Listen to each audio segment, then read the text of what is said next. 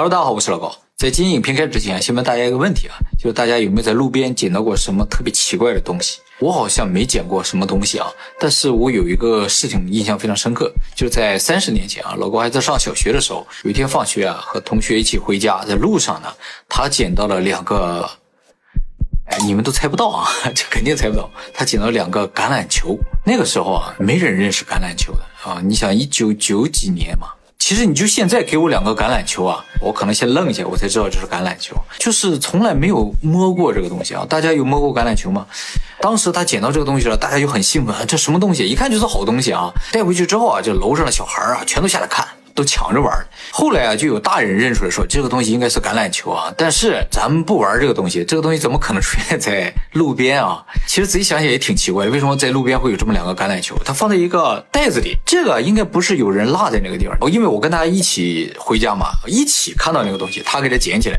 那个地方啊，它本身就算一个像废墟一样的地方，每次回家都会路过那个地方。废墟对于小孩是比较有吸引力的啊，大家就进去玩嘛，结果就在那里边发现两个没打气儿的橄榄球，还很新的。啊，这个球上是有鞋带的，当时就觉得好神奇，这什么东西啊？但是不管它是什么球的啊，我们都当足球踢了，都一样。这就是我唯一一个印象非常深刻的，我看到有人捡到的东西啊。不知道大家有没有捡到更夸张的东西，可以分享一下。那我们今天要讲的，有人捡到的这个东西啊，就有点恐怖了啊。这个事情呢，发生在一九八七年的巴西一个叫做戈亚尼亚的小城市啊。九月十八号这天，有一个巴西男子呢，就拿着一个三十厘米长的金属罐去了一个废品收购站，说要卖废。铁啊，其实不是金属罐，准确来说呢，叫金属胶囊，就是表面非常光滑的，加工非常精良的这么一个罐儿。这个罐子里边究竟有什么？拿罐子来的人也不知道。他说他捡的，这个罐子本身呢也打不开，所以这个废品收购站老板他就不收。比如说你这里边装了些砖头啊，称这个当废铁卖的话，你怎么能行是吧？打不开嘛。但是后来这个拿着罐子来的人说，我家里有个女儿啊，她好几年没吃饭了啊，你就心情好买了我们这个罐子吧。这老板就出于好心嘛，就把这个罐子收了。其实老板觉得这个东西挺高级的，应该是值点钱，只是不知道里边是什么。老板收了罐子之后呢，就晃一晃啊，听里边确实是有些像石头、沙子这样的声音。这也是他一开始为什么怀疑里边可能有石子儿之类的东西啊。后来啊，他发现这个罐壁上有个一厘米的小洞，他就顺着小洞看进去啊，里边一片漆黑，但在漆黑之中啊，有什么东西啊发着微微微的蓝光。发光的啊，然后他就顺着这个小眼儿啊，把里边的东西倒出来一些啊，全都是一些米粒儿大小的蓝色的小石头。非常的漂亮啊，老板就开心啊，这肯定是什么高级东西，没见过呀。然后我就回家把这老婆孩子全都叫来，还有邻居亲戚都叫来了，说今天啊捡着宝了，像蓝色宝石一样的小石头啊这么多，而且啊它不是说本身是蓝色，它是发出蓝色的光。亲戚朋友来了之后一看也都特别的喜欢，由于量挺多，所以这个老板也很好心啊，分给大家一点，一人分了一点。这些小石头有的大有的小，小的就真的像沙子一样，大的就是像米粒儿那么大啊。结果仅仅过了两天啊，所有拿到这个蓝。色小石头人就都不行了，上吐下泻。由于只是接触过这个粉末的人会这样，所以呢，有人怀疑是不是他们现在这个身体的不适啊，跟这个蓝色粉末有关系。于是就带了一些蓝色粉末去医院啊。到了医院之后给医生看，医生说他也不知道这是什么东西。但是呢，医生感觉这和这个粉末应该没关系，因为啊，最近好多人上医院说他们身体不舒服，又是拉又是吐的啊。其实，在当时啊，正好巴西那个地方流行食物过敏，好多人吃了一些东西啊，都出现了过敏症状，也有人上吐下泻的，所以。这个医生就很自然觉得他们可能也是出现了这种过敏症状，于是就跟他们说啊：“你们不用吃药，回家休息休息，过两天自己就好了。”而这个蓝色粉末啊，医生说：“那既然拿来了，我就留下了啊，这个我有机会看看究竟是什么东西。”医生对这个东西也挺感兴趣，因为他自己发光。结果第二天正好有一个放射线科的医生呢，到这个医院来，带了个机器人啊。他来了之后，一进医院门啊，他那个机器直接就爆表了。就说明周围有强辐射的物质，他就顺着这个机器指了方向就找啊，最后就找到这个蓝色小瓶医生立刻就通知当局，然后当局马上就派人就把医院就给封锁了。后来知道这个小瓶里边就是氯化铯啊，这个氯化铯的主要成分就是铯幺三七这种放射性物质。巴西媒体知道这个事情之后呢，也立刻开始了跟踪报道啊。这个事情很快就轰动了全国，甚至全世界啊，就是当时在世界上是个大新闻。接下来三个月，巴西政府就对可能接触过这个瓶或者是去过这。家医院的人啊，总共十一万三千人进行了检查，结果发现了二百四十九人被爆，就说他们身上有辐射性物质啊。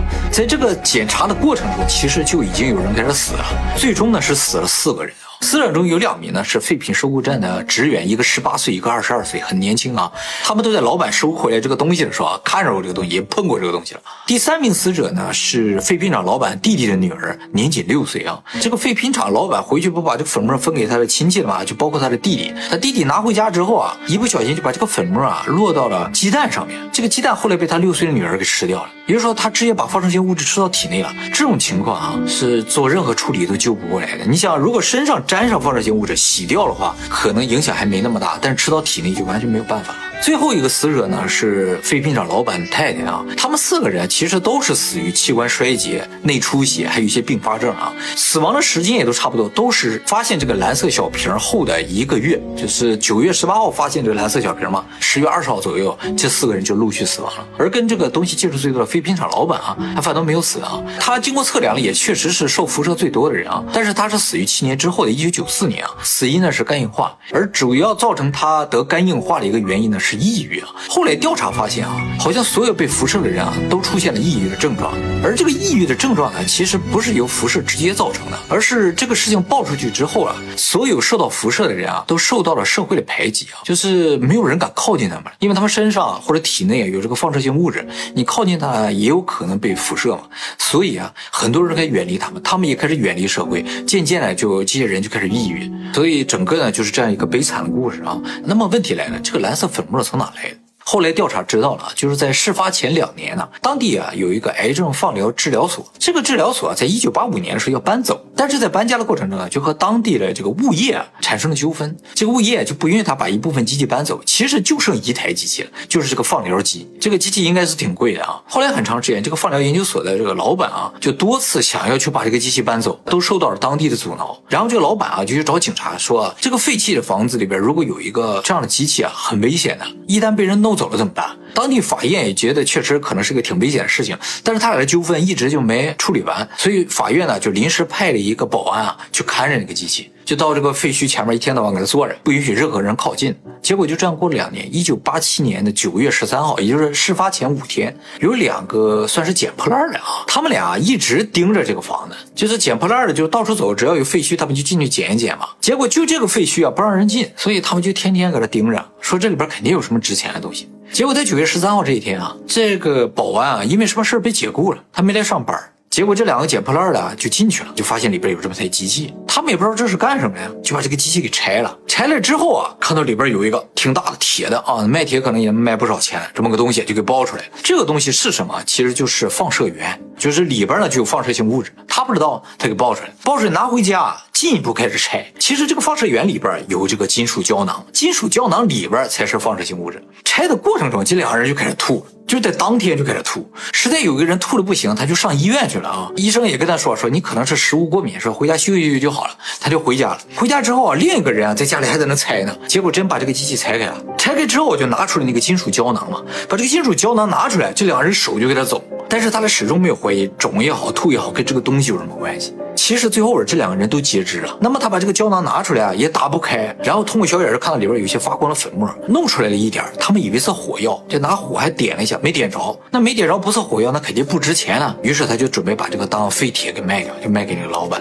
就这样一个过程。后来这个事故被定义为五级核事故啊，像我们现在知道切尔诺贝利那些都是七级啊，它只差两档，算是相当严重的事故了。就因为这个事故啊，整个巴西的工业还有农业受到严重的打击。就是这个新闻被国际上知道之后，就没人敢买巴西的谷物啊、粮食还有工业产品了。所以那几年巴西的经济一下就不行了。所以通过这个事情啊，大家就该明白啊，路边的东西千万不要随便捡。核物质真的不是那么容易碰到，但是啊，有些不认识的东西，真不知道有什么疾病是吧？有什么？危险性看不见的，所以大家一定要小心。好，那么今天先到这里，我们下期再见了，拜拜。